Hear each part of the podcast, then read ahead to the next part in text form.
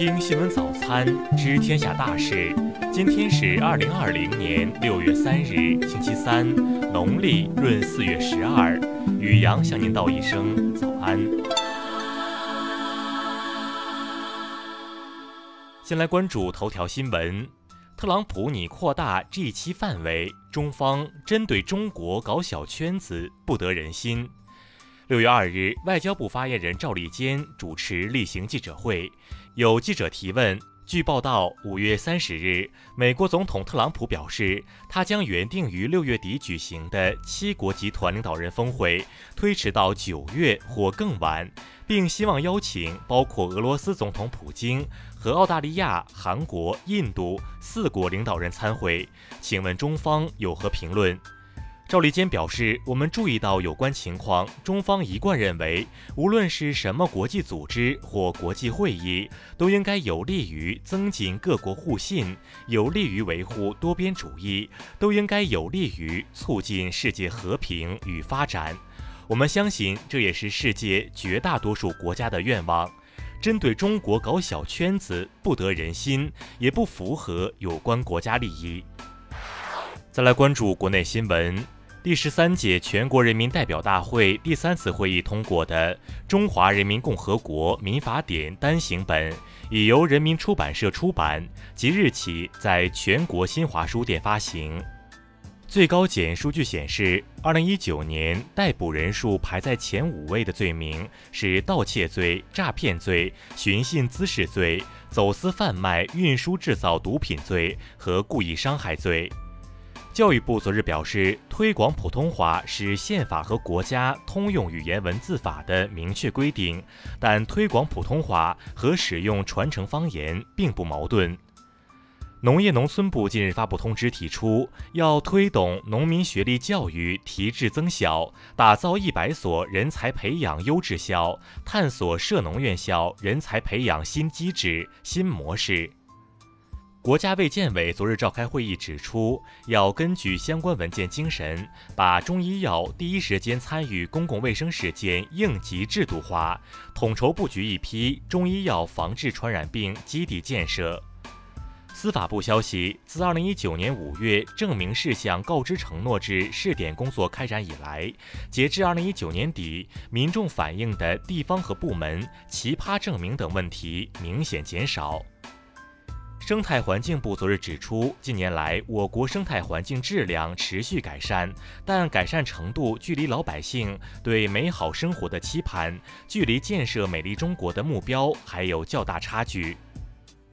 高校外语专业教学测试办公室昨日发布公告称，英语、俄语等全国高等学校外语专业四八级考试，二零二零年上半年不再举行。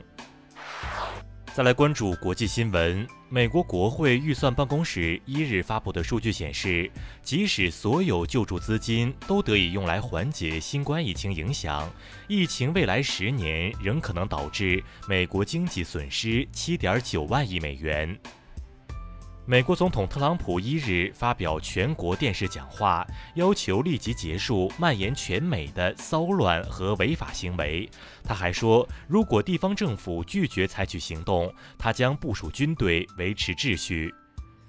美国明尼苏达州亨内平县法医办公室一日报告称，乔治·弗洛伊德的死是由于执法人员制服、禁止和压迫颈部并发的心肺骤停，是一起谋杀案。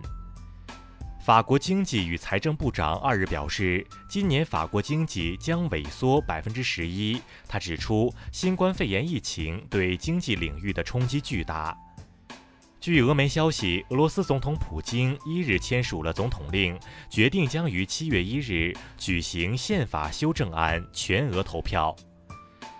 加拿大总理近日坦言，国内存在种族主义和系统性的歧视，政府需要做更多工作，对此予以打击。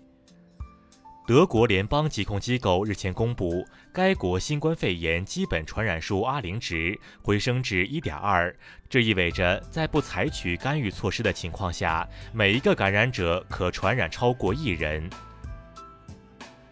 韩国政府二日表示，有关日本对韩限贸问题，决定重启此前暂停的世界贸易组织争端解决程序。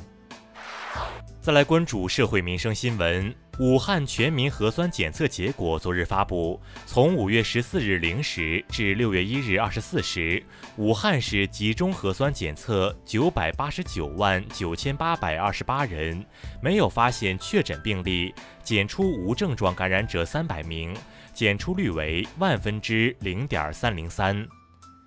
北京市人民检察院消息，近日，北京检方依法对隐瞒病情带全家从美来京的女子李某，以涉嫌妨害传染病防治罪批准逮捕。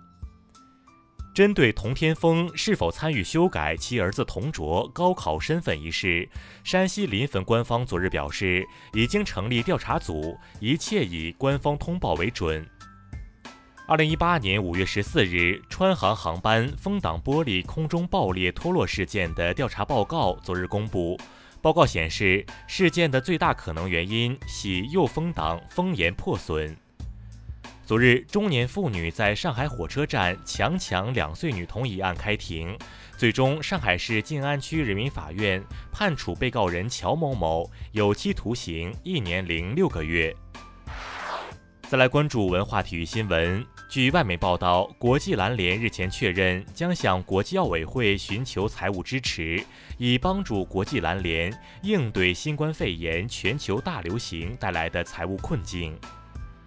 F1 官方昨日发布了2020赛季的前八站赛程，新赛季比赛将于七月五日在奥地利的红牛赛道揭幕。科研人员日前透露。搜索地外文明是中国天眼五个主要的科学目标之一，预计今年九月可正式启动搜索。西安卫星测控中心昨日表示，第五十四颗北斗导航卫星已完成在轨测试、入网评估等工作，于近日正式入网工作。以上就是今天新闻早餐的全部内容。如果您觉得节目不错，请点击再看按钮。咱们明天不见不散。